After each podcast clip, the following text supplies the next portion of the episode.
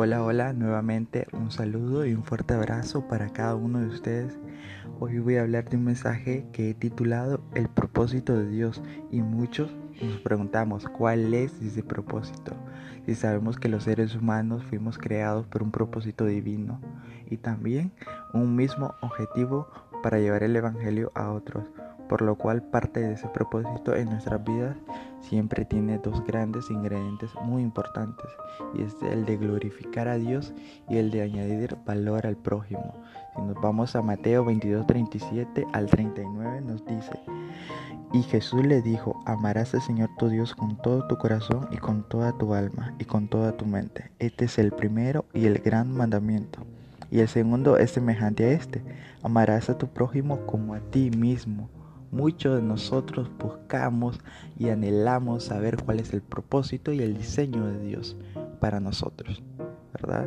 Pero es verdad que muchas veces el enemigo hará todo para distraernos, todo, ¿verdad?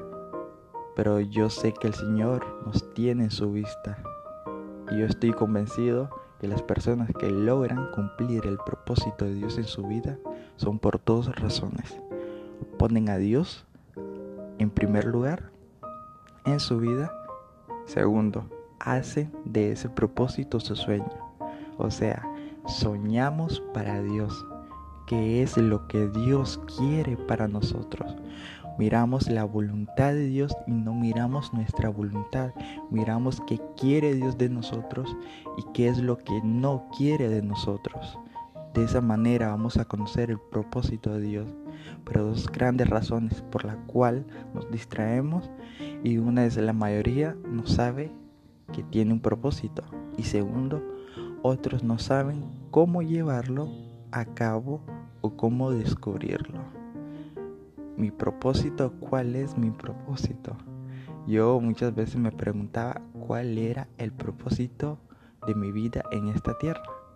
¿verdad? Tengo la edad de 20 años y siempre me pregunté, ¿qué hago aquí, Señor? Toda mi familia está fuera del país, toda mi familia está en los Estados Unidos, pero por algún motivo el Señor no ha abierto esas puertas para que yo salga del país. Y yo he conocido el propósito de Dios en mi vida. Incluso hace un día el Señor me volvió a decir no te he dejado salir por esto, por esto y por esto. ¿Y de qué manera yo he conocido el propósito de Dios?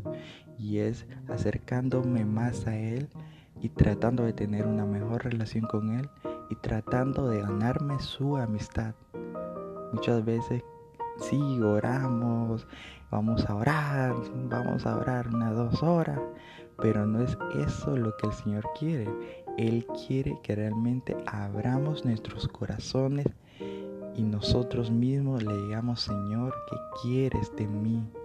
Seamos sinceros con Dios, ¿qué quieres de mí? Muéstrame el propósito que tienes para mi vida. Yo espero que este mensaje sea de bendición para ustedes, que este mensaje toque corazones y toque propósitos que el Señor quiere abrir para cada uno de ustedes. Que el Señor los bendiga.